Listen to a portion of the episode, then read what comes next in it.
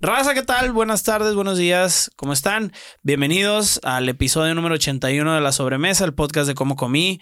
Hoy estamos con una invitada muy especial, Cordelia Garza, Garza Garza. Garza Garza. Decíamos Bienvenida, hoy- por fin, por teníamos ya horneando este podcast mucho, mucho Sí. tiempo. Que será meses, casi un año, yo creo. Sí. mejor Bienvenida. conocida como Healthy Corde. Gracias por invitarme. Bien contenta de estar aquí con ustedes. En nuestro contexto, pues obviamente muchos hemos disfrutado de las recetas que has compartido.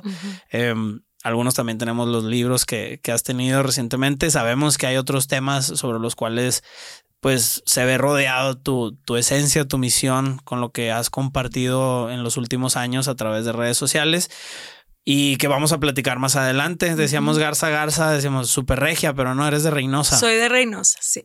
Ok, ¿cuándo te vienes a Monterrey? Me vine a Monterrey a mediados de prepa. Eh, llegué aquí, terminé la prepa y ya ¿Con tu nunca- familia te veniste no, todos sola, juntos? Sola. Sí, mis papás. Bueno, vi- mis, una de mis hermanas ya vivía aquí. Ok, te viniste y viviste con ella. Sí, viví con mi hermana Daniela. Eh, después ya me alcanzaron todas mis amigas en la carrera. eh, y mis papás se quedaron en Reynosa. O sea, fui foránea de los que se divirtieron de verdad. Ah, Sí. ok, ok. O sea, foránea, foránea. pues. Foránea, foránea. Ok, ¿a qué edad más o menos te viniste para acá? Pues como a los, ¿qué tendría? 16. 16. 17. Y te Sí. quedaste acá. Y acá me quedé. ¿Y ya ¿Te no viniste al sueño regio o te viniste porque... Pues es, no, en- como que en mi casa era lo típico, te mandaban A Monterrey. de antes de a- a- o sea, te mandaban como antes de la prepa, te mandaban a Estados Unidos un año, Ok. a un internado, y lo que seguía era la carrera acá. Este, pero yo batallé mucho con los estudios desde primero de primaria, entonces desde, desde el día uno, y entonces este, pues ya me, me corrieron de la prepa de allá porque pues bien tronada. Eh, y mi papá dijo, no, pues vete para Monterrey. Me vine para Monterrey, seguí tronando, pero ya no me regresaron. me truenas pero truenas allá. Sí, Ajá. así Oye, es. y iba a esa, a esa pregunta, pero la que quisiera hacer desde otra, desde otra perspectiva. ¿Quién es Healthy Corde? O sea, ¿quién es Cordelia en, en su esencia? Porque pues, una cosa sería preguntarte, ¿qué estudiaste y todo este rollo? Pero Sí. ahorita lo acabas de decir, o sea, creo que el, el- el estudio no fue lo, no fue así como que algo que se te, te gustara No. o que te diera, se te diera mucho. No. ¿Qué es lo que ha movido a esa persona desde aquel entonces? Bueno, fíjate, o sea, yo cuando me preguntan que quién es Cordelia, realmente hoy soy una cosa, mañana soy otra. Este, soy súper creativa, eso sí, desde chiquitita. Eh, desde muy chiquita pinté, siempre me gustó mucho la actuación, este, la escultura, me encanta la decoración de interiores, la cocina, eh, todo lo que tenga que ver con creatividad es lo mío. Eh, y sí fui muy, y sí me considero muy buena en eso. Eh, soy súper sensible. Yo, la Ok. gente que me sigue sabe, yo chillo por todo, sí, porque está muy bonito o porque está muy feo lo que me está pasando. Este, ¿qué más te digo? Pues me encanta servir. O sea, desde chiquita me di cuenta, crecí en una casa que daba, hacía mucho servicio social. Crecí en mi casa con mis papás, pero también vivía mi abuela materna. Y desde muy chiquita, eh, de los recuerdos que más tengo es estas cacerolas enormes que hacían en la cochera, como en unas este, estufas de estas de gas eh, que hacíamos, este, hacían, hacían unos fideos deliciosos con salchicha y fri- este frijol de bola para los presos.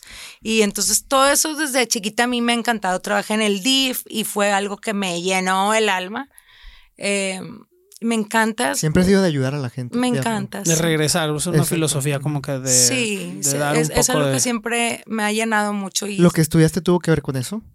No, yo estudié porque mi papá me pedía una carrera y entonces yo... Pasaste por cuatro carreras, me decías. Sí, por cuatro carreras. Eh, pues me- según yo, yo había revisado que no tuviera matemáticas y, Ajá, y tipo- luego Todo tiene Todo todo matemáticas. tiene- tenía sí, todo, contabilidad todo. y yo, no, Eh, otra eh. vez me van a correr. Mira, empecé, no sé si ahorita, eh, ahorita en la UDEM existe esa carrera, pero cuando yo empecé, había una carrera que se llamaba Estudios Humanos Ok. y llevaba conta. Entonces, bueno, el, la verdad es que hice... Porque me era hice- licenciatura, entonces llevaba a lo mejor el sí, tronco común. entonces, Ajá. bueno, ya daba conta, pero me hice muy amigo del de conta y entonces ya, como que ya al tercer semestre dijo, ya te voy a pasar, Corday, Sí, ya, ya, ya no vámonos. vengas, ya, ya, vámonos a lo que sigue. Ajá. Bueno, y luego me cambié a diseño gráfico, Ok. que ese sí me gustaba. Pero luego ya iba tronando en las que traían números. Y yo, bueno, me voy a cambiar. Luego me cambié a. ¿Qué me cambié después? Eh, a ver, fue. Ah, después de diseño gráfico me cambié a. mm, administra eh, no, relaciones internacionales. Y dije, ay, no, esta no me gustó. Y luego me cambié a licenciada en artes, que a mí el- colecciono arte y me encanta, pero yo quería pintar, no que me pusieran a memorizar la vida de los De Da Vinci. que tengo de- una memoria de Dory. O sea, yo soy Dory. Y yo no, o sea, No entonces me iban a poner a pintar bien adelante. Y yo no, ya me voy. O sea, aparte como que la, la paciencia no es algo así que no en sé. tus Ah, no, ¿No es y de tus aparte tengo edades. Sí, no. Y aparte, este, como que nunca he sido con los maestros muy. O sea, siempre luché por mis ideales y se peleaban conmigo y entonces iban y me reportaban. Y entonces ya dije, ya, ya me voy. Ya, sé. Y total, oye, ahorita dijiste un término, digo, no sé si fue dentro de o fuera de, de del aire, por así decirlo, pero Ajá. dijiste déficit de atención. Sí. Y dislexia tengo. O, o tienes o tenías. O no, sea, los tengo, con eso se nace y, no- y uno se muere. Ok. ¿En qué momento de tu vida empezó a presentarse más todo eso? Eh, no, yo creo que desde chiquita. Em, que, que yo sienta que me haya afectado como en... A partir de cuarto de primaria ya empecé yo a sentir que todo el mundo avanzaba más rápido y hacía las cosas más rápido em, que yo. Eh, por ejemplo, en, en la dislexia, de hecho, fíjense, ahí, hoy tuve en la, eh, eh, en la mañana terapia con mi psicóloga. Estábamos hablando de, de la primaria. Este, mi recuerdo de la primaria es sentir dolor de estómago. O sea, el me va- hoy me van a parar a leer, hoy me van a parar a. Eh, o sea, se me hacía así el estómago, eh, como ansiedad desde chiquita. Por eso tengo ansiedad. este, por siempre. Em, y bueno, tuve que agarrar otras herramientas, ¿verdad? Para poder con eso. Una, de- una de las herramientas que desarrollé fue que me hacía muy, o sea, me, me hacía muy buena amiga de los maestros. O sea, yo decía, yo me tengo que ganar a esta persona para hacerla mi... Claro, mi fuerte no es estar estudiando o No, estar lo mi la materia. sí, mi eh, fuerte es fue lo social. con- Lo social. Oye, y, y como déficit, ¿a qué? Es que yo digo que yo tengo déficit, pero ¿qué es? O sea, que... Pues mira, todo el mundo tiene ¿qué diferentes, comprende? o sea, di- digo, yo conozco mucha gente que tiene déficit de atención. El mío es que yo tengo una memoria para, o sea, mi memoria ejecutiva es muy corta. Eh, no, no puedo memorizarme un, un guion. Ok. Eh, o sea, si tú me dices, Cordelia, va a abrir la cámara y vas a decir esto, no hay manera. Yo tengo que improvisar y decir lo que se me pegue la gana porque no me voy a memorizar eso. Em, los números, no me sé las tablas. O sea, me sé hasta el 5. Ok. Lo demás sé con la calculadora o tengo mis contadores. Este, em, y luego aparte con la dislexia, entonces querían que memorizara y yo volteaba las letras y entonces se me hacía un Imposible. desastre. Pero em, tengo, o sea, tengo una memoria fotográfica para ver lo que el de al lado está haciendo y lo copio. Ok. Mm. O sea, no me puedo memorizar un discurso, pero sí puedo ver lo que estás poniendo en el examen y me copio y entonces voy a Tienes vista a que distancia. tachaste Sí. este, que tachaste el otro. Eso es mucho más fácil. soy buenísima como una. ¿Y cómo, mm, digo, porque pues aquí estamos en parte para hablar también de comida. ¿Cómo fue el, cómo ha sido la, la relación de, de Cordelia con la comida desde tempranas edades? Pues mira, este ha sido un camino muy variado. Yo crecí en una casa donde siempre se estuvo a dieta, Mm, siempre. Eh, con un tema ahí medio em, acentuado contra, con el que es que ya engordó y entonces ponte a dieta y él sube y baja y mis papás fueron yoyos. De repente estaban flacos, de repente no y, y así. Sí se me hizo un problema de mucho juicio hacia mí de chavita. Pero te estoy hablando tipo los 13, 14, 15. ¿Tú te recuerdas flaquita o te recuerdas de que Pues yo me recuerdo gordita, pero yo veo mis fotos ahorita, ya una señora de 44 años, y digo, oye, yo no estaba gordita. era algo que te O implantaron? sea, era algo ¿por que- qué yo me veía así? Yo estaba normal, una niña normal, o sea, como me ven ahorita, normal. Eh, pero yo, ah, yo crecí también en el tiempo de las supermodelos de Kate Moss y cuando, Claro, ajá, cuando la moda todas, era que- ser la, la modelo de Calvin Klein, que tenías que ser un popotito. ¿verdad? Y entonces, obvio, al lado de Kate Moss, pues todas, todas, todo mi pueblo de Reynosa estábamos con sobrepeso, ajá, claro. ¿verdad? Pero pues eso no lo entiendes a los 15 años. Entonces siempre era, o sea, también en esa edad era la moda de, ya saben, el sugar free, el todo, todo lo light, Ajá, todo sí. lo fat free. Sí, fue cuando empezó toda la moda de lo era, light, claro. Yo comía todo eso. Y, pero luego pues yo empecé con temas de, de depresión. Creo que mi tema de déficit de atención tuvo mucho que ver. O sea, las personas, la- la- las personas con déficit de atención, muchos tenemos desregulamiento emocional Ok. Y yo sí lo tuve desde muy chavita. Y por medio de eso fue que yo pude aliviar un poquito mi tema con la comida. Con- por- porque ya empecé yo con terapias desde muy chiquita. Empecé a ir al psicólogo a los 16 años y, y ahí pues abordé ese tema. Claro que ha ido cambiando mi relación con la comida conforme yo me he ido buscando más información y estudiando el tema, que es un tema que sí me gusta. Eso sí, si el tema me interesa, me lo Te memorizo todo. Pero si no, no. Este, y entonces pues fui buscando mis respuestas, buscando tanto psicológicas, emocionales como físicas. ¿Tú crees que reflejabas lo que como te sentías con la comida en aquel entonces? O sea, pero te sentías muy triste que comías y te sentías muy feliz que comías. Sí, claro. No, ah, bueno, en mi eh, eh, mugrero. O sea, en mi casa, si se triunfa, se festeja con, pues como aquí, ¿verdad? Con carnes asadas y, y- y- y- y fiesta y, pastel. ¿Crees que eso está correcto? Ay, pues mira, yo, yo ahorita creo que hay que tener el balance para todo. Ok. Eh, yo amo comer de todo. También amo eh, mis drinks y todo, pero yo creo que satanizar la comida Es un es, error. eh, eh, es un error y es más dañino mentalmente que físicamente. Y yo sí creo que el- lo que tú piensas tiene un impacto físico tremendo. Entonces, el, el- el pensar que si te tomas un drink y un pastel ya te fregó. Ya te salió Sí. papada. Exacto. Pues ya, o sea, te, te estás. Sí te jode ya se te acá. subió el cortisol y ya te salió la papada. Sí. O sea, Sí, en sí, vez sí. de, oye, voy a relajarme, qué padre mi pastel y mis drinks Lo con voy mis a disfrutar, amigas. me va a saber muy rico, estoy en El un buen cuerpo momento. sabe que estás en un momento de disfrute. Eh, pero sí llevo una vida ordenada dentro de lo, de lo posible. Si estoy de viaje, no estoy queriendo comer brócoli en ayunas.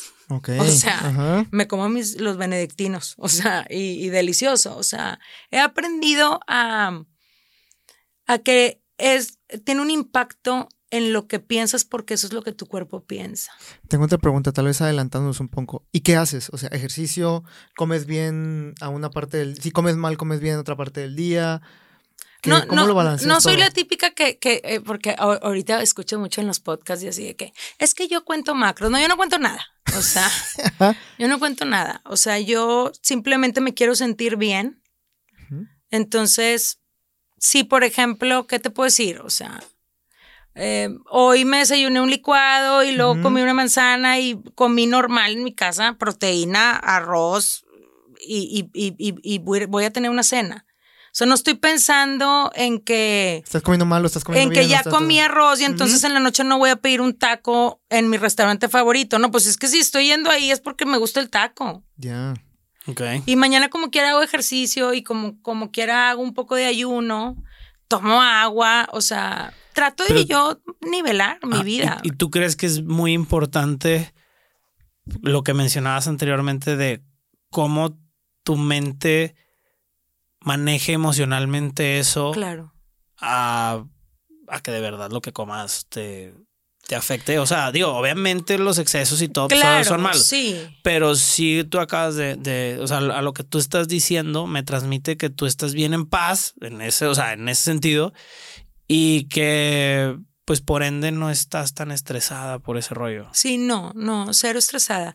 Em, lo- o sea, sí he sentido en momentos de mi vida en los que he tenido más desorden, porque eh, claro que he pasado por momentos de tensión o de o, o momentos tristes largos de mi vida en los que quieras o no, sí te vas a excesos. Eh, mi exceso nunca se ha ido por el alcohol, más eh, soy más de, de El la postrecito. comida, postrecito. Este, y sí, sí siento que mi estado de ánimo eh, y mi energía decae cuando estoy atorada en, en, en no comer más como comida Nutritivo, viva. ¿me entiendes? Comida de verdad. Pero cuando yo tengo mi vida normal, o sea, en balance, que yo sí siento mucho más paz no tener que estar diciendo, es que esto tiene carbohidrato y es que, y entonces el pastel, y ent- o sea, y aparte siento que te ves más bonita siendo feliz que estar tipo toda estresada. Sí, porque- cuidando todo lo que estás comiendo. y, Claro, eh, claro. sí. Ni disfrutas la vida, creo. En la parte No, de y aparte venimos un ratito, qué flojera estar todo el tiempo preocupada por eso. Oye, claro. Y cuando empiezas a, o sea, digo, el tema de cuándo empieza tu involucramiento más hacia la comida, o sea, la- la- el tema healthy core como tal, ¿de dónde deriva? O sea, O sea, ¿cómo, de- cómo empezó? Pues, ¿Cómo- an- o sea, un poco, a lo mejor me adelanté un poquito en el tema de Ah, las redes y todo ese rollo, sí. pero healthy viene de la parte de cocina saludable o viene Sí. en general. No, eh, la, la realidad es que en general. Pero yo empecé a centrarme más en mi alimentación después de pasar por muchos, por muchos doctores psiquiátricos. O sea, pasé por muchos. Yo ya traía depresiones súper fuertes y fue derivado. eh, cuando yo ya empecé a cocinar, yo fue que yo estuve muy mal medicada con, fui unos meses nada más con un, con un psiquiatra que me medicó muy mal y me entró como una psicosis. Eh, no psicosis de andar golpeando gente y así, Ajá, de- pero no dormí por muchos días. No recuerdo cuántos días, pero muchos, o sea, varios días. Y empezó ya como empecé con taquicardias y como episodios de llanto muy fuerte y me internaron. Estuve internada en el Perdóname, hospital. quiero indagar un poquito más en eso de depresión. Digo, yo sé que Sí. hablamos un poquito más de comida, pero para la gente que no está tan familiarizada con ello, depresión es levantarte y llorar todo el día, levantarte, estar triste todo el día, Mm. este, tener pensamientos fatídicos. No, no, eh, fíjate que yo nunca tuve pensamientos de, de- de quitarme la vida y eso, la realidad. Em, lo mío era más insomnio y lloraba mucho en el día. Literal estabas haciendo lo que sea y llorabas de repente. No, yo sentía tristeza todo el tiempo. Mi mamá pensaba que era parte de mi adolescencia. Dijo, es que está en la adolescencia y entonces... punzada. Ajá, trae La- todas las sí. hormonas como locas. Pero Sí, sí. luego ya se empezó a preocupar porque ya vio que ya, pues ya, ya, ya, ya era inevitable. Yo ya me sentía muy mal. O sea, ya eran llantos incontrolables. eh, no, no podía dormir en la noche. En el día dormía siestas, pero te- tenía ansiedad todo el tiempo. Es que en aquellos años no se sabía explicar qué era la ansiedad. No, no, yo no te hubiera podido decir es que siento esto, pero ahorita sí recuerdo que todo el tiempo me dolía el estómago, me dolía el pecho, la cabeza, sentía que tenía taquicardia todo el tiempo, eh, tipo tristeza. Cuando me internan, me ve un neurólogo, que me hacen muchos estudios eh, neurológicos. Y, y parte de las cosas que me explicó, una de esas de, de- de mi déficit de atención, de la parte importantísima, importantísima de, de- de cómo debo yo de manejar mi sueño, o sea, la importancia del descanso de verdad, eh, porque me decía, a ver, o sea, no, no, no, no te estoy diciendo que si duermas ocho horas de una de la mañana a... No, duérmete a las once, a las diez de la noche. O sea, el cuerpo está hecho para dormir a A esas esa hora, horas, no en la madrugada. Y me explicó mucho el tema de la comida. Y ahí fue cuando a mí me hizo clic. Y ahí fue cuando yo empecé, como foránea, a cocinarme para mí. Porque en mi casa donde vivíamos mi hermana y yo, teníamos una persona que trabajaba con nosotros y nos cocinaba, pero ya sabes, la milanesa y el puré de papa con Filadelfia. Ya, ok. Y ahí fue donde yo me empecé a meter. Para yo, yo ya estaba muy cansada. Entonces yo necesito, yo también ya traía una necesidad de curarme. O sea, entonces también empecé con el, con el ejercicio. Porque en mis tiempos no era cero de moda hacer ejercicio. Claro. O sea, cero. Entonces, ahí me acuerdo que empecé a ir al gimnasio, a caminar en la banda y yo veía tipo a los chavos de que... Y yo tipo, ay. Y, y, y, ahí fue, te, te, vas haciendo, vas creando una adicción a ese feeling que se siente, cómo te sientes bien. Claro, Cuando duermes, bien. comes y Ujú. haces ejercicios, así se siente bien diferente. Y de ahí pues ya me fui. Como Y te empezó a gustar el tema. me, o sea, me apasionó. Empecé a comprar muchos libros sobre el tema. el alimento fue como una parte que te ayudó a sanar. O sea, Importantísimo. como y medicina. lo sigue haciendo. Como dicen y ahí, lo ¿no? sigue Que el haciendo. alimento es Sí. tu mejor medicina. Y lo sigue haciendo. Hay momentos en los que traigo mucho trabajo, se me dispara el déficit de atención y ando como con humo en la cabeza, no me puedo concentrar, siento que traigo mil carpetas abiertas y ahí es cuando más me Ajá. concentro en comer, Comer bien. bien. dormir bien y hacer ejercicio. que literal estás diciendo el día a día de mucha gente. ¿eh? Sí, este, y, y sí siento el, el como si, Hasta como si me mejor. conectaran el cerebro. Ajá, que- empiezas a pensar mejor, empiezas a formular Sí. todo mejor, claro. Y entonces empezaste a, a empaparte de libros alrededor de la alimentación y, y todo ese rollo. Eh, eh, mu- mucho desarrollo personal, crecimiento personal, eh, leí mucho sobre salud mental, muchísimo. Eh, y, y de comida veía mucho, este, había un canal, antes había parabólica, no sé, a ustedes no les tocó la parabólica, no, es que ustedes están chavitos, pero en mis tiempos había la parabólica, o sea, que era como ver estos programas internacionales. Ok. The Food Network, eh, había revistas de cocina. Sí, claro, ahorita ya casi ya Entonces, están extintas. Y, y que no, ya, ya no. Digo, sí, sí han de existir, pero nadie les compra. Este, y yo iba a los lugares donde vendían las revistas tipo Sambors y hacía buscar esas revistas y hacía la receta. Y así, o sea, antes la información no estaba tan a la mano. uno No, tenía tenías que investigar de verdad, sí. investigar Sí, de tenías verdad. que, sí, con las personas que hemos platicado de, del barbecue o cosas así, es libros, o sea, Ah, libros y... O ve a los lugares y Ajá. aprende en el lugar. Ándale, Ahorita así. pones literal cómo hacer barbecue No, en Google, ya. dos segundos. Y te haces Te experto. haces experto en barbecue en Así dos días, ya eres Entonces, experto en tu barbecue. involucramiento y tu, tu relación con la comida sanó y se empezó a reinventar mucho antes de tu presencia en redes sociales. Ah, sí, mucho, mucho antes. O sea, yo en redes sociales tenía 34, 33 10 años. años. Ya tenías dos hijas. Chiquititas. Ok. Ok. Sí, chiquititas. Y empezaste a abrirte las redes sociales. Ah, voy a abrir mi Instagram. este, Era privado, era día. privado. Sí, comentabas que el concepto primero era, bueno, no el concepto, pues, pero tu no, o comunicación. sea, o sea, yo, yo, yo tenía la mía personal y luego abrí la de Healthy Corde privada eh, porque cuando me fui a vivir a Dallas, nos fuimos, nos- yo, yo viví en Dallas 10 años, ¿no? Y yo iba llegando a Dallas y no, o sea, fue súper fuerte para mí el cambio.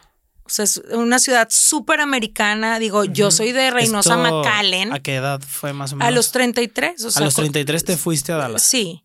Entonces, em, digo, yo soy de frontera, ¿verdad? Y Estados Unidos siempre ha estado como, Texas siempre ha sido como mi casa, pero Dallas sí es Ya una, vivir ahora sí dentro de sí Estados es una Unidos. ciudad súper americana. O sea. McAllen yo siento que es parte de, de México. de- mi ciudad. sí, claro. Este, y yo decía, no, o sea, entonces dije, bueno, a ver, tengo- aquí no, no tengo, siempre tuve estudio para pintar en, en mi casa, cuando casada. Dije, no, no tengo, o sea, aquí no tengo dónde pintar, no, no, no sé dónde ir a hacer escultura, o sea, ¿cómo, cómo me enfoco en cosas creativas para no ponerme triste? O sea, porque no tenía amigas. Estabas en casa todo el tiempo. Ay, sí, horrible. Y entonces, em, En paréntesis, el tema del cambio de, o sea, haciendo nuestra investigación con tus admiradoras, bueno, con parte de tu comunidad, nos comentaron que este tema de tu cambio de ciudad es un tema importante en los capítulos de tu vida, ¿no? sí. Es un momento O sea, canónico de la vida. De Sí, aquí o sea, para allá y de allá para acá. Fue un común denominador de que se fue y luego también su regreso fue. Entonces, sí me Tremendo. gustaría ver si nos pudieras Ya no sé cuál dar fue un poquito ya, de contexto. ya no sé cuál fregazo estuvo más cañón. Si Se- de allá para acá o de acá ¿Se para acá. fueron por tema profesional? No, nos fui- la verdad es que eh, sí nos fuimos por tema. Estaba muy inseguro en ese tiempo. Ah, Ah, sí, claro. y dijimos, vámonos un año, pues se convirtió en 10. Wow. Yo nada más iba por un año. ¿No cambias por nada esa vida en los Dallas? No, o sea, la verdad es que sí fue el principio difícil, pero me regaló el ser mamá canguro. O sea, yo a mis hijas las tuve cargadas aquí y tendía la cama con, de canguro todas. Increíble. O sea, yo creo que eso no lo hubiera tenido aquí. Aquí, la verdad, yo creo que lo social me hubiera arrastrado mucho. Y mm, es la verdad. Es Eh, un tema importante wow. que dijiste, lo escuché. El tema social en Monterrey. ¿A qué te refieres con el tema social en Monterrey? Sí, o sea, quieras o no, pues aquí tengo muchas amistades, eh, muchísimos más compromisos, eh, familia. Sí. Comentabas mucho que cuando volviste para acá era muy complicado decir que no. Me- ¿Qué- se me, fíjate, yo perdí ese poder. Ya lo volví a agarrar. Pero sí, dije, al, y yo empecé, y también de regreso caí en depre. Dije, oye, es que sabes qué, lo que me está pasando es que no estoy, perdí la capacidad de decir no, gracias. Y, y- y yo siento que cuando no, no, no tienes tus prioridades bien acomodadas, eh, tu, tu, tu alma solita se empieza a sentir vacía. Entonces fue lo que me pasó. Entonces cuando yo llego allá, empiezo a sentir que yo estaba sintiéndome eh, pues triste. Entonces dije, bueno, voy a abrir esta cuenta y la voy a poner este, privada porque qué oso.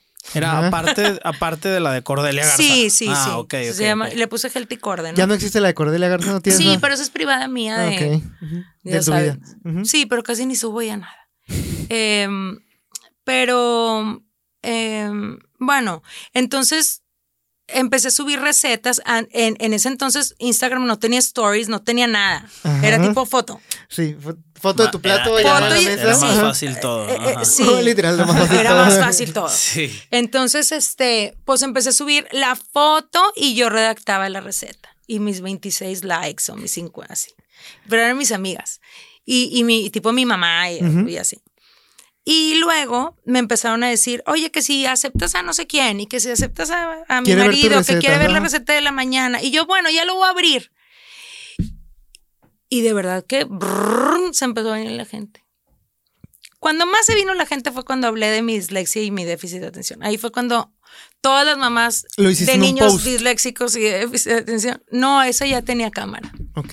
Me tardé un poquito en hablar de eso, hasta que ya no me dejaban de fregar que tenía mala ortografía. Y yo, ay, ya, déjenme estar jodiendo. Ah, Que Que la no se me va a Ah, la quitar. receta-. Así nací, así me voy a morir y ni modo. Ustedes pongan en la B grande si quieren.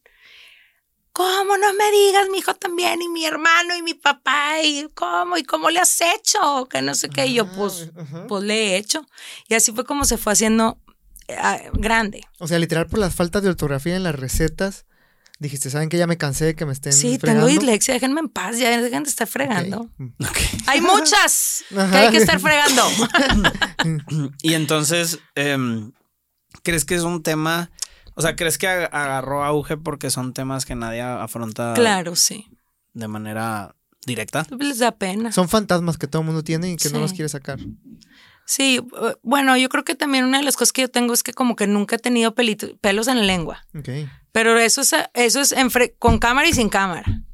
Entonces como que pues yo dije eso y la gente como que yo siento que en aquellos años, porque ahorita ya todo el mundo habla, o sea, no todo el mundo, Hay mucho. ajá. pero ya hay mu- la gente ya habla más de eso. Eh, o sea, hablan del tema. He visto muy poca gente que hable de su tema, Ya. ¿verdad? Sí, siento que todavía hay como este tabú Ah, que, oye, Ujú. pues tipo, Sí, o platica sea. cómo te va con la pastilla, ¿verdad? O sea, de, de, de, que, de la depresión. Em, Sí, porque pues les da soy yo psicólogo y te hablo de Sí, tal pero la situación, pero no de lo que a mí me pasa. No, sí. Porque Ah. siento que el ego juega un papel ahí importante. El cómo me van a ver, pues cómo eres. O sea, esta es la realidad. Entonces siento que yo empecé a, a, a, yo, yo empecé a ver que la gente estaba demasiado interesada en el tema y empecé a tocar esos temas de cómo fue mi adolescencia, mi, mi, todo, toda esa, e, eso de, de la parte de, mi alimentación y, y, cómo ha ido cambiando con los años, ¿verdad? Con lo, con también los 10 años que lleva Healthy Corde ha ido cambiando. Claro. ¿No ha sido lo mismo con...? No, no, claro que no. ¿Y seguiste con la línea de las recetas? Y seguí con la línea de las recetas sin monetizar. O sea, campechaneas un poquito de tu plática personal de ansiedad, dislexia, depresión y combinadas con recetas, todo eso. Sí, pero casi todos mis posts eran de recetas. Ok. Era, de recetas.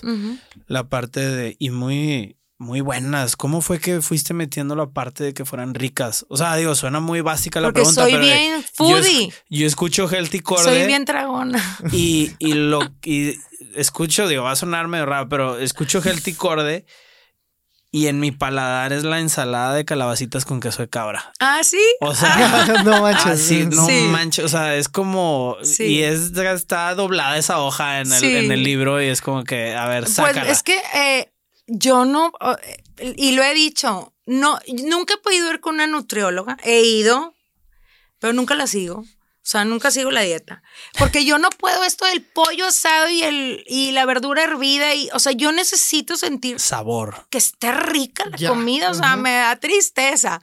Entonces, pues encontré la manera de comer rico, que me guste, que esté saludable y que me haga sentir bien, pero no el plato así como si yo fuera a ser fisiculturista, pues tampoco. Que que venir los tres cosas de pollo, arroz y verduras. Sí, y todo así. O como, si estuvieras en un hospital. Sí, anda. Este, entonces, pues así empecé a hacer mis. mis Por ser foodie. Sí, sí, yo, yo soy súper foodie. A mí ¿Y cómo brincó de ser una publicación a, oigan, vamos a hacer un libro. ¿Cuál fue el primer acercamiento? Porque creo que en eso que platica Ernesto, y si era algo que también traemos, hay muchos, hay muchas como, como vueltas en la carretera, ¿no? O sea, YouTube, videos, canal de no sé qué, etcétera. Y tú te fuiste por la del libro. ¿Cómo llegaste a eso? O sea, ¿cómo fue desde el post a, la parte del, editorial? Ojo, pero también quiero agregar algo. Quiero que te fuiste, creo, creo que te fuiste la más difícil. Porque ya en tiempos de ahora, pues es mucho más fácil diría que la otra. Sí. Exacto, al digital, video. Es otro tema. ¿Por qué? Bueno, mira, eh, la, yo, yo realmente empecé a emprender en pandemia. O sea, yo nunca moneticé nada. Es lo que habías comentado. Sí, a mí sí me empezaron a buscar las marcas. Em, cuando tenía, que te diré, como unos 20 mil seguidores, o sea, muy al principio, o sea, los 20 mil sí llegué rápido. Eh, y, y, a mí me empezaron a buscar las marcas, pero yo la realidad es que no les decía que no al principio no les decía que no porque no quisiera, sino porque yo no sabía. O sea, yo decía, pues, ¿y cómo se cobra eso? No, yo no hago eso. O sea, yo les decía, yo no hago eso, gracias. No, pues piénsalo. Y, y, y como que no entendía. Y aparte yo estaba muy feliz como... Haciendo las cosas naturalmente. Sí, a mí no me gusta que me encargues tarea. Entonces yo era tipo, ay, no, yo estoy feliz así. O sea, yo abro la cámara cuando yo quiero y si hoy tengo ganas y si no tengo ganas, pues no, ¿verdad?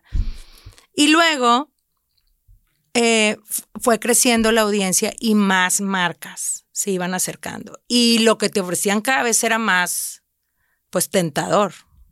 Sí es. Sí, sí. y, y voy a ser bien honesta. Cuando ya empezó a crecer, yo dije, a ver, yo no sé si, y, y, y, lo voy a decir como siempre he dicho las cosas con neta.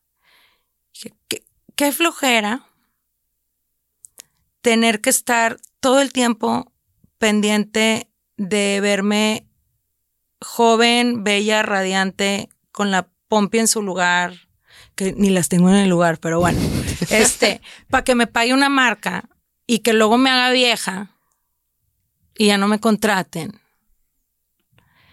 Cuando no es, nunca ha sido mi, como mi meta en la vida es otra, ¿verdad? Dije, a ver, ¿de verdad voy a creer esto? O sea, me voy a meter en, este rollo de tener que, y arréglate porque voy a abrir cámara y que te veas súper cool.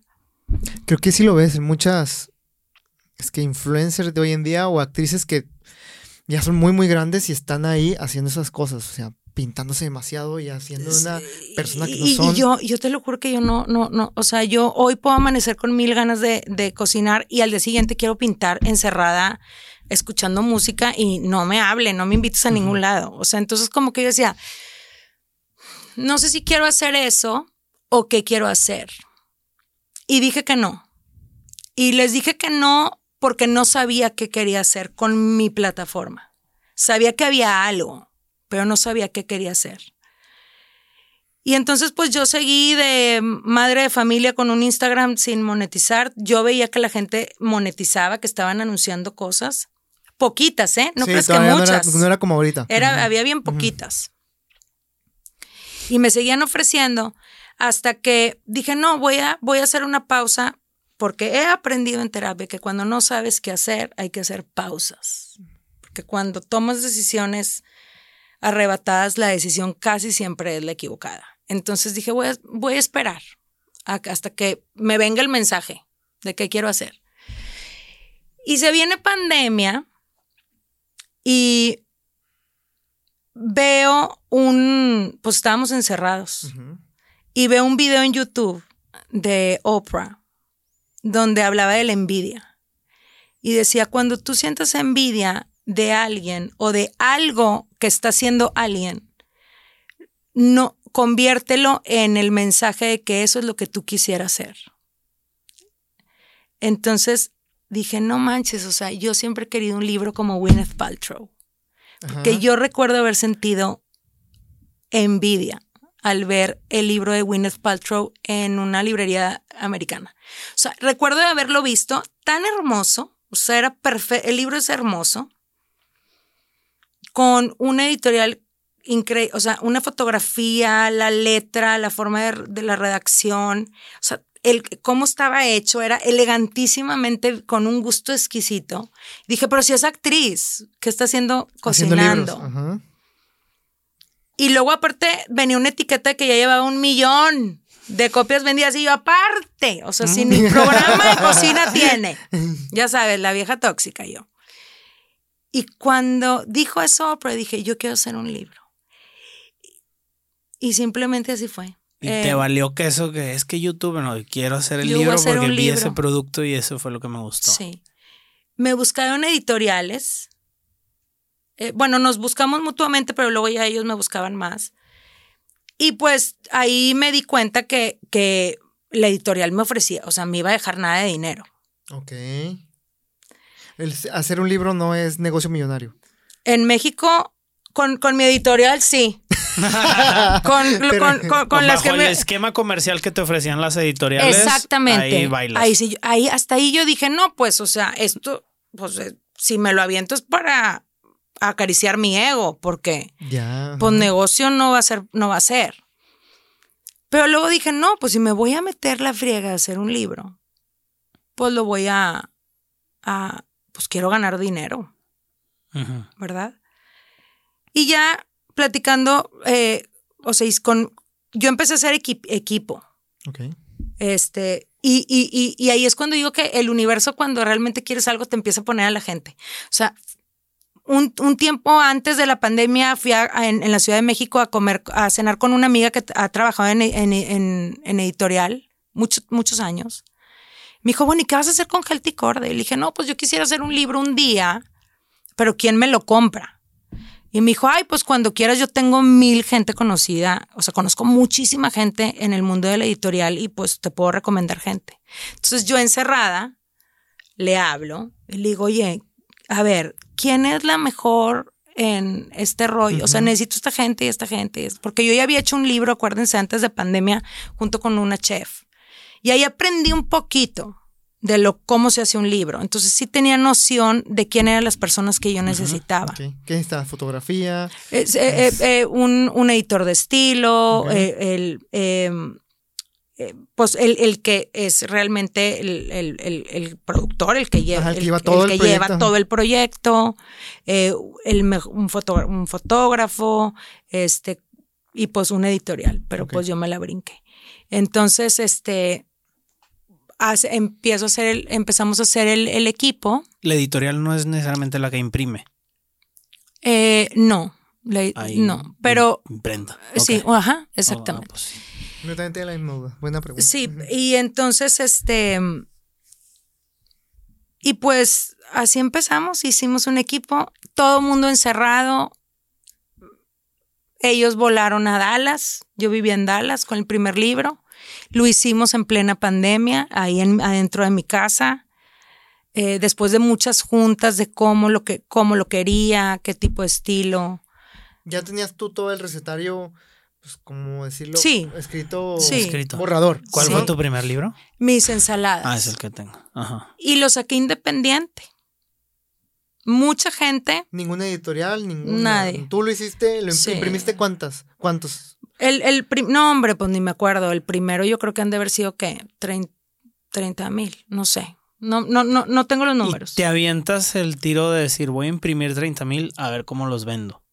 Pues no me acuerdo si eran 30, 10, no, X miles, sí, pero dices- muchos miles. muchos o sea, miles, no- me dio insomnio. O sea, muchos miles de que pues los tengo que hacer porque si hago menos no me sale. No me sale, ándale. Ajá. Ajá. Y pues ahí, a ver cómo se mueven, que se vendan. O sea, primero te te echaste Ah, sí. el, compromiso de decir, pues voy a tener si que lo ver pierdo, lo pierdo. Ajá, ok. Sí, Órale. horrible.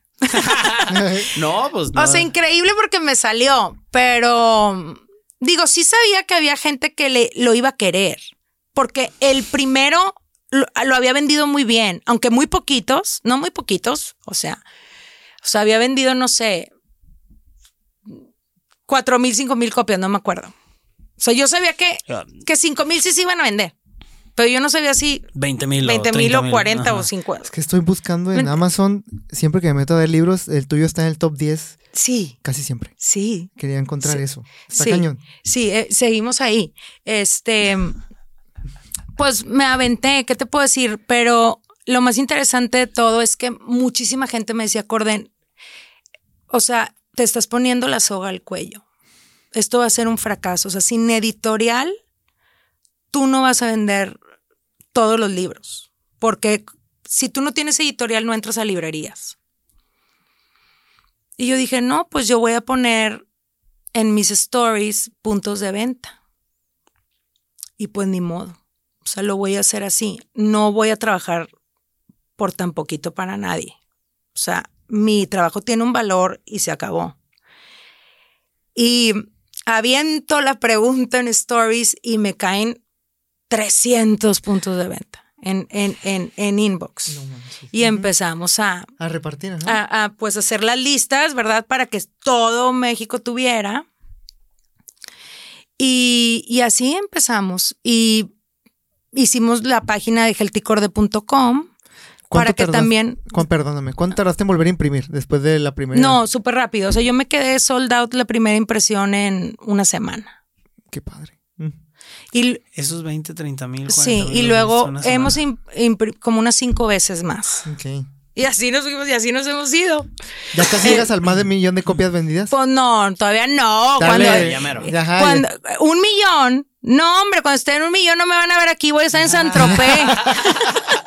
en mi yate, lo voy a invitar.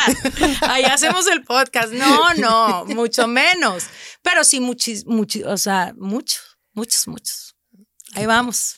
No has de Es- estar tan lejos, pero, y, ok. Entonces voy. abriste la página de Healthy. Eh, eh, eh, ajá, y lo hicimos este e-commerce para poder vender los libros por medio de ahí. Y así fue que esto empezó, pues realmente empezó con mis ensaladas. Y luego me aviento mis desayunos el siguiente año, otra vez sin editorial. Y, y- y ya las editoriales ahí ya no me decían que no iba a vender, ya se dieron Ah. cuenta que vendí. Entonces ya no me decían nada. Y, y luego sí me entró la ambicioncita de decir, creo que quiero hacer mi propia editorial, pero ahí ya fue por un tema más que todo de temas como emocionales que empecé yo a ver que cuando ya regreso yo acá, porque yo hice en Dallas mis desayunos y mis, mis ensaladas y mis desayunos y mis cenas, este, lo hice aquí, o en sea, tú Monterrey. pudiste hacer todo eso remoto en Dallas. Pues no, bueno, remoto y, y 15 días de producción todos Sí, digo, juntos. Ajá, Pero o todo sea, el proceso. Pero a fin de cuentas no tienes que estar en Monterrey a fuerzas para hacer, para hacer un libro, pues. Puedes estar en otro país Claro. y puedes hacer un libro que se distribuya en todo México, por así decirlo. Y en Estados Unidos también. Y ¿Cuánto Canadá. tiempo tardaste en hacer qué? el primer libro? En escribirlo. No, en todo el proceso de. Venga, vamos a hacer un libro. Ah, salió la primera vez que se imprimió. Eh, no, pues es como, es un trabajo como de un año. Ok. O sea, no son enchiladas. No, no, no, No, es, es, es- es- o sea, el trabajo más duro para mí, para, me van a estar viendo los del equipo y van a decir, ay, sí, mira, chucha. para mí es el, el escribirlo y, y, a la, y ya que yo entrego al equipo el, aquí están Machote, las ajá. recetas, pues luego la producción, o sea, cocinar que se vea bonito y que sepa bonito. O sea, el que visualmente esté hermoso, pero que también te lo comes y esté deli, pero y la friega de cocinar tantos platillos en un día. So- más o menos son como 14 en un día. Y son como 90 recetas, 80. Tú estileabas Sí, el platillo, sí, emplatado, todo el rollo. sí. Ok. Eso siempre me ha gustado hacerlo. Ah, digo, a la hora ya de la fotografía, que si hay que mover ciertas cosas, Claro, hay sí, gente. ajá, pero, claro. el plato yo. El plato tal cual como Sí. se ve. ¿Por qué canal de venta se venden más? Eh, yo creo que andamos parejos. O sea, em, entre mi página, Amazon, pero los puntos de venta también son súper fuertes, o sea, los locales. Los puntos de venta te compran, Sí, obviamente, Sí. y ya ellos le suben su margen. exacto. Sí. Ah, ya, muy bien. ¿Cuántos libros tienes al día de hoy? Eh, tres libros y, es, y ya ahora en unas dos semanas sale el cuarto. ¿Hay ciertas reimpresiones o reediciones de algunos? No. Todavía no. O sea, eh, los Por ejemplo, hemos... de que mis ensaladas. eh, No. O sea, mis 2.0. ensaladas Ajá. 2.0, sí. No. Ajá. Ok, porque sí existe eso, ¿no? O Sí, sea, sí que, existe. Ah, este es el libro, pero trae ya más carne. Pero 10 Le pusimos así. 10 ensaladas más Sí. y. No. es- Cuando saques el de mis carnes asadas, avísanos. Ah, güey, yo, yo no lo voy a sacar, pero alguien muy importante que está haciendo su libro en mi editorial te vas a ir para atrás. Ah. No te puedo decir ahorita, pero Ah. ya lo voy a presentar en un- unos días más y vas a decir, oh my God, alguien muy importante. Ah, mira qué padre. Hizo su libro con, con mi editorial y quedó una obra de arte. Y es de eso. Ok, ah, fregón. Oye, ¿y cuándo es cuando llega el break de las redes sociales Ah, sí, sí. entre todo este Otro tema momento que está sucediendo? Ajá. Un momento muy dramático. En, la- Es- en el, sí, sí. sí, sí. Este, cuando me regreso. Cuando te regresas. Sí, regresé aquí. ¿Por qué dices que te causó un choque? O sea, ahorita hablamos de que obviamente pues irte a vivir a Dallas, una ciudad muy americana, pues eh, sin lo social pues te pega, pero ¿y el regreso por qué Pero luego fui bien feliz allá sin lo social. ok. O sea, fue, y, y, y también soy súper feliz ahorita con lo social. O sea, es que a ver, el ser humano se Se adapta, a todo. adapta Sí, todo. claro. ¿Verdad? Eh, mira, yo creo que fue un conjunto de muchas cosas. O sea, fue el que yo allá vivía una vida muy despacio, no tenía el ritmo de trabajo, ni Healthy Core era lo que ahorita es. O sea, cuando yo estaba allá, éramos uno, dos, tres, cuatro, cinco, seis personas en Healthy Core, ahorita somos 100. O sea, allá yo estaba jugando a las casitas, ahorita, ya me tengo que levantar a barrer la casa, ¿verdad? O sea, allá era cuando quería, ahorita ya hay que... Tengo la responsabilidad de Ujú. 10 pers- familias, o sea, que, que dependen de mi trabajo. Esas 100 personas están en la parte de editorial. No, en todo. O sea, lo que es Healthy Core de Home, Healthy Core de... eh, Ah, ¿o ¿qué, qué conforma Healthy Core? eh, o sea, es Healthy Core de, Home- que- Healthy Core de editorial, que es la parte de todos los libros míos y que aparte este año presentamos cuatro, cuatro libros más y luego vienen otros, bueno, es el mío, no, son cinco, cinco proyectos más y luego ahorita estamos trabajando en otros seis. Y luego eh, viene Healthy Core de Home, que es toda la, el área de, de vajillas y, y- también vienen otras cosas nuevas que diseñamos. Y luego está, tengo la parte del, del e-commerce, que eh, yo soy la encargada de, de mi propia eh, delivery. O sea, tengo una empresa De delivery para ti, o Sí, sea, tú. tengo una empresa de e-commerce que también, eh, también a otra gente, ¿verdad? Pero pues es la que se encarga de que mi producto llegue a sus casas, llegue a sus casas en perfecto estado, no nada más mi producto, o sea, el de, el de muchas como flotilla como tal o, o, es estafeta, pero tú te encargas del fulfillment. del fulfillment. Ok. Sí. Y este. O sea, hay un almacén donde ahí tienes y haces todo el handling del producto. Y de muchas otras personas. Y, y también ahora todo, todo el área de Gelticor de Miria, que ahora vamos a lanzar mm. nuestro canal de, de, de, de, YouTube. Entonces, pues ya somos muchas personas. Entonces, siento que fue eh, el... Ahora, mis hijas estaban chiquitas, llegan, llegaron aquí de adolescentes. Yo allá tenía una vida muy despacio, aquí la vida es muy rápida. Allá tenía cinco amigas, aquí pues son... 500. Pues conozco muchísima gente. Eh, allá no tenía familia, no es como que, ay, ve y ve a tu abuelito. O sea, aquí hay que ir a ver al suegro, al mm, ¿verdad? O sea, quieras o no, hijo de su madre. Está. Los domingos es de e, Está tremendo. ¿Cuántos compromisos sociales tenías allá y cuántos aquí? No, allá nada. O sea, yo allá veía cada tres semanas a mis amigas para ir a cenar y cenábamos a las seis de la tarde y a las nueve ya estábamos dormidos. Qué vida tan hermosa. es hermosa. No, pues aquí ya, ya, ya, ya digo que no, pero si yo... La reservación en el restaurante a las nueve y media. Pero si yo, exacto, pero si yo quiero, puedo salir a cenar desde el martes, si yo quiero. Sí, te puedes encontrar qué hacer todos los días, claro. Claro, pero no. Entonces allá yo me despertaba y entonces me salía a correr en los árboles y entonces las niñas estaban en el colegio y yo cocinaba con música. Aquí está, corre a la oficina y ahora córrele porque la niña trae problemas en matemáticas y ahora córrele porque otra vez a la oficina y ahora grabar y ahora no sé qué y el libro y pues yo siento que perdí mi balance. Y también perdí em, el poder acomodar mis prioridades en mi vida. Y eso me hizo sentir muy triste. Y me di una pausa porque como lo comenté hace rato, cuando no sabes qué hacer y cómo hacerle, que hay que frenar. Entonces, claro que no creas, o sea, en mi oficina no, no les causó mucha gracia. Sí, me, sí les vi la cara de, ¿qué? Y yo, a ver, o sea, no va a pasar nada si yo no estoy. No estoy tres meses. O sea, voy a seguir porque seguí trabajando. O sea, hasta hice, hasta hice este libro que va a salir. Me salió más bonito porque lo hice sin distracciones. Pero sí frené, fui a mucha terapia, volví a la meditación, al grounding, a correr, a trabajar sin tener un teléfono en la mano, Em, dije que no a muchas cosas, dejé muchos compromisos, em, cerré mi círculo mucho, lo cerré mucho y me empecé a cuestionar qué era lo que realmente yo quería hacer, si realmente quería hacer lo que estaba haciendo y cómo lo estaba haciendo. Y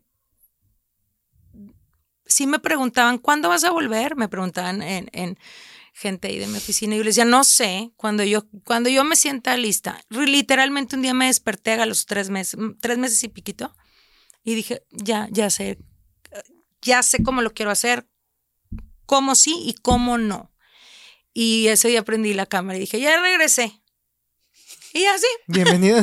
ya regresé, ¿Borraste las aplicaciones? Eh, no, simplemente las puse atrás y me puse a ver Netflix. Ni siquiera entrabas a ver qué publicaba la gente. O sea, fue out de redes. Sí. Totalmente. Sí. YouTube no, YouTube sí me. ¿Y de qué te perdiste esos tres meses? Nada. De nada. todo el mundo hace lo mismo. es más, sale más barato que no andas comprando tanto estupidez. Era la respuesta que me imaginaba. Sí, nada. No, lo mismo. que fuera tan evidente. estamos cabrón los humanos. ese síntoma del FOMO, ese síntoma de necesito Está la misma gente de siempre. ¿Haciendo lo mismo? Lo mismo, diciendo lo mismo y el mismo peinado y todo el mundo igual. O sea, no, me pasó nada. y vi un chorro de documentales brutos de crimen, que eso es otra de mis. ¿Crees que aprendiste mucho más en esos tres meses fuera de las redes? De mí, mucho. Mucho. ¿Lees? Sí, sí leo. O sea, además de que haces libros, lees. Sí, sí leo. ¿Qué lees? Pero nada, más me gusta leer de este superación personal. novelas y así no. Ok, Las Deep. Work, Stillness is the Key, algo así. ¿Qué es eso? Son libros que como reflejan mucho lo que acabas de decir de trabajar sin distracciones y que el trabajo profundo te puede hacer con Ah, no, te puede bueno, generar no. mejores outcomes. Me gusta más leer como de psicólogos, Ah, psiquiatras, sobre la alimentación en el cerebro, cositas así. Ok. Y saliste de este de este Salí. periodo, ok. Y Muy feliz salí. este tema de, de tu misión, o sea, creo que, ah, bueno, ahorita, antes de, antes de este tema, has hablado, de decir, has dicho como unas dos o tres veces que, que es importante decir que no. Cuéntanos un poquito de la importancia de esto. O sea, ¿a qué? ¿Por qué? ¿Qué implica? Pues mira, va a haber mucha gente que eh, le vas a caer gorda por decir que no. Que no vas al cumpleaños, que no quieres hacer cierta publicidad, que hoy te quieres dormir temprano, no te quieres desvelar. Em, pero yo creo que es súper importante porque Que no quieres tomar. que no quieres tomar. Em, o que no, o que no quieres gastar. La gente le cuesta mucho trabajo decir, no quiero gastar hoy. No, no voy. ¿Verdad?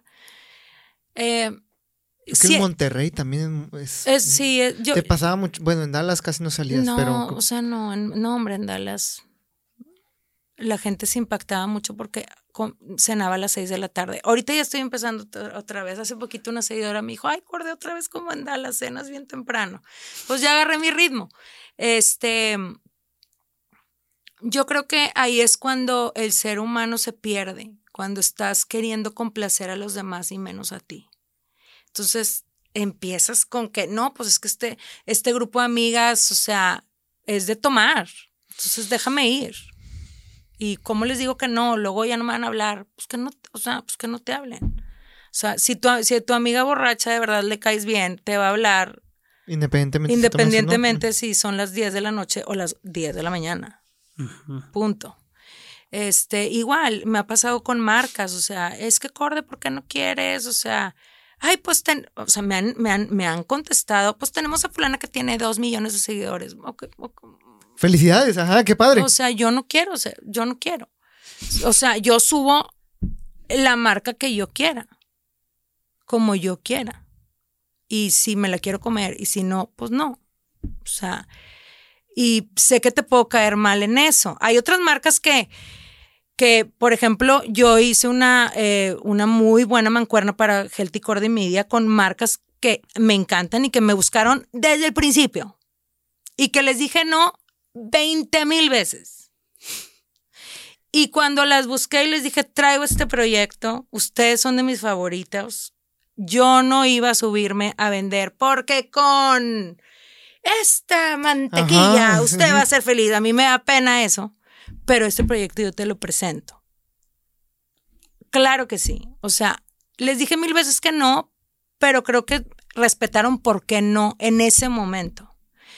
Em, pero bueno, a lo que voy es que em, creo que parte de la, de, de la depresión del, del, ser humano es que estás todo el tiempo queriendo eh, agradar o quedar bien con lo externo y no con lo que realmente tú necesitas. Entonces, pues, esos tres meses dije, me puse a escribir y, y, y ver, en, o sea, eh, qué es lo que yo sentía y vi dónde estaban mis fallas y dije, ya se me olvidó cómo decir que no. Vives en una falsedad tratando de complacer a todo el mundo Claro. sin complacerte a ti. Te invitan a un viaje, no puedes ir al viaje porque estás bien gastada Y ahí vas. y ahí vas. Entonces regresas y ot- otra piedra a la mochila. Culpa. Culpa. Y mañana tienes, tengo que ir a una junta a las 8 de la mañana, pero fulanita me invitó a su cumpleaños y me acosté a las 2 de la mañana. Ya no rendí. que Otra tienes que- piedra. Tienes que diseñar una estrategia para ti. Exacto. Y la estrategia, como dice Horacio Marchand, se trata de decir que no, más que decir que sí. Exacto. Porque hay Cuando estrategias de hice- grandes empresas y Cuando yo he Y hecho mis trata. libros, sobre todo los últimos, eh, y este último, yo mandé un mensaje al chat de mi familia y de mis mejores amigas. Oigan, 15 días no voy a contestar el chat. Y mi mamá, ¿por qué? ¿Qué pasó? Ahí voy para allá. Sí. es que el WhatsApp es otro Y tema. les dije, me voy a levantar a las 5 y media de la mañana de 6 de la mañana a 7 y media voy a entrenar, me voy a meter a bañar y a las 8 y media yo ya voy a estar trabajando. Termino a las 7 de la noche, me voy a meter a bañar, voy a cenar con mis hijas y me voy a dormir a las 10. Y así voy a estar hasta que acabe el libro. No había nadie. Hubo unas amigas que me iban a visitar mientras estaba con las fotografías, pero rápido a probar. Sí, ahí como está a un ladito. Y ya nos vamos. Pero creo que tienes que tener, o sea, si quieres lograr al, cosas contigo, ya sea personales o, de carrera o, o, lo que sea, tienes que tener de verdad muy claro cuál es el tiempo de flexibilidad y cuándo no. Es que a la madre, esta cosa te ha abierto a poder molestar a quien sea, a, la hora que sea, a la hora que, sea. Como sea, no hay y si no contestas, eres un grosero. Y si no contestas, estás mal. Así es. No, ya mis amigas ya saben que yo no contesto. saben que yo puedo contestar mañana, no me importa. Porque antes en el Messenger mínimo te logueabas. Sí. Sí, entrabas y salías. Te sentabas y era de que iniciarse. No, ahorita es tipo, ya lo leyó, ya está la palomita. Por está eso en línea ya y no lo ha visto. Ah, todo el sí, 24 ah, horas en línea, todo el tiempo. Pues hay que tener, yo creo que la gente que te quiere y que te respeta va a saber que está bien, o sea. Al rato me Oye, una de las últimas preguntas, eh, porque aquí nos cobran por hora. No, no te creas. y yo. No, pero eh, ¿cómo llevaste el tema de la relación de la comi con la comida en tu etapa como mamá, con tus hijas? O sea, Híjole. de bebés, eras muy así como la healthy corde. O... Sí, sí les di muy saludable de, de, de comer. Eh, ¿Cómo crees que debe hacer con los niños? Entonces, este tema. Pues mira, eh, Híjole, pues es que con los niños ya las mías tienen 16 años, o sea, ya no me acuerdo, ya no sé, pero ¿cómo es la moda ahorita? Yo fui una mamá normal. O sea, íbamos a la piñata y todas a comer quequito y, y, y los doritos y todo el domingo. No las, no las privaste de todo eso, no les... No, la verdad no. O sea, fui una mamá súper normal, claro que sí. Lo que sí creo que hice muy bien es que les, les o sea, tienen un amor bien importante con las verduras. O sea, sí son súper de ensaladas, súper de verduras. O sea, no son, son, eh, es de las cosas que más les gustan. Es más, ahora ya batallo más con, eh, con el tema de que a veces yo quiero que cenemos taquitos de... No, ella, no, es que yo quiero una ensalada. Y yo, no, pero es que flojera la picada. O sea, yo ya sí, ya quiero y más rápido. yo, ay, ahí me tienes. O sea, eh, eso creo que lo hice muy bien, pero nunca les privé de nada. No, no, no. Yo quería que ellas tuvieran esta relación con la comida también saludable. Ahorita hay demasiado, demasiado este trastorno de alimentación en chavitas. Ok. Es demasiado. Y, todo el tiempo les estoy diciendo, o sea, hablar de los cuerpos de los demás y de lo que los demás comen no es tema de nadie. O sea, lo que tú decidas comer y donde tú decidas cómo te sientes bien, con energía, con, con vitalidad, ahí es donde es, no porque la gente te diga que tengas que estar o más arriba o más abajo. Entonces, como que creo que ahí lo tienen medio, Claro. Digo, están en esta edad que ya sabes, ¿verdad? Que todo el mundo tiene razón menos la mamá, pero creo que ojalá ya a los 20 digan, bueno, mi mamá tiene tenía razón. Tenía razón. ¿Qué viene para Gelticorde? Me contabas, viene en dos semanas un libro. Ajá, mi libro y luego presento los proyectos de Gelticorde Editorial de, de Salud y Bienestar otro libro, libro de esta persona que te digo que te va a encantar. y te lo voy a mandar. Te lo voy a mandar. Yo también tengo. Se los voy a mandar. Le voy a decir que se los voy a mandar firmado. Yo tengo así, estoy casi seguro de que este, sé quién es. Eh, eh, eh, vamos a presentar ese libro, que está increíble. Y luego, pues empiezo a grabar para Gelticor de Miria. Y también ando con un tema de. Bueno, Gelticor de Home. Y ahí pues es donde, perdón, ahí es donde mezclaste porque también sé que eres una apasionada del arte y de la decoración de interiores. Ahí. Ahí es donde convive la comida y bueno, todo esto. Y como, sí, o sea, la, la, onda de la mesa, ¿no? De cuando te sientes a comer esté bonito. Ok, pero ¿qué más? Este, y bueno, también pues tengo muchas ganas de, de sacar muchos otros proyectos, pero pues siento que me tengo que enfocar, enfocar y ya que esto camine, ya empezaré a ver qué más ¿Tienes hago. pensado quedarte en Monterrey ya? de planta? Fíjate que yo creo que sí. No, pero luego si el año que entra me voy a Alaska, ¿qué me vas a decir? O sea, no sé. O sea, yo siento No que sí. Sí, o sea, yo siento que sí, pero soy bien, o sea, de repente po- podemos decir, ya vámonos, pues Ujú. nos vamos. Pero no, yo creo que sí me quedo un rato aquí. Me gusta estar aquí. Sí siento que no hay como tu país. Es una parte que a mí sí me, sí me, me arropó el alma, Sí, se la- me había olvidado. De la gente que yo conozco que se ha ido a vivir, bueno, al menos por Estados Unidos o algo así, sí existe como que sí extrañan mucho Sí. estar cerca. Sí, entonces aquí, pues sí, sí soy muy feliz aquí. Entonces, pero no sé si, pues no sé. O por lo pronto sí, unos cuatro o cinco años asegurados, te los aseguro. Después no sé. Oye, Corde, muchas gracias. No, la verdad es que hombre, como te me- decía al inicio, me- da mucha risa que eres como hablábamos antes de, de entrar al aire de de pues que no nos encanta el término este de, de influencer o de pero pues tienes una comunidad que te ama Mm. tienes una comunidad grandísima yo creo que que si de- te vas a la raíz pues si has influenciado en la vida de, de mucha gente muchas como decías 98% mujeres Sí. eh, conozco muchas eh, cordelivers Ah, literal. como- Hay una mejor manera de decirlo, son sí. cordelivers, o sea, literal, el, el tema este de que te fuiste y todo este rollo fueron cosas que nos platicaron en común de que, ay, lo se fue y lo regresó y eso también le afectó, y Sí. etcétera, porque hablas como tú eres y eres auténtica y es Ay. algo, o sea, eres una Exactamente, influencer no- sin querer ser influencer, lo que habíamos dicho y sin intentar lo demás, sin exponer como lo, lo habíamos dicho, digo, no por demeritar otros trabajos ni nada, pero eh, sin tratar de forzarla y sin tratar de exponer toda tu vida. O sea, tú tienes los pantalones para decir tres meses me voy y tres meses no voy a publicar nada. Y ahí, ve, ahí se ven y ahí ven cómo le hacen y yo creo que eso hasta la gente le atrae más. O sea, como que esa autenticidad porque yo lo que sabía de Corde es que era alguien que, que respeta mucho su, o sea, su, su vida privada, su vida personal, Sí. eh, sin conocerte y sin ser como una, una cordeliver. Sí. Y yo ya sabía eso de cajón. Entonces, Sí. eso es tu marca, eso es tu, eso es tu impresión, lo, lo que tú das a los demás Ay, y, y eso queremos reconocértelo porque la verdad es algo admirable. O sea, la verdad Ay, es que es algo admirable y, Ay, muchas no, felicidades y muchas digan, gracias. Y estoy bien agradecida que me invitaran, de verdad. Gracias por recibirme.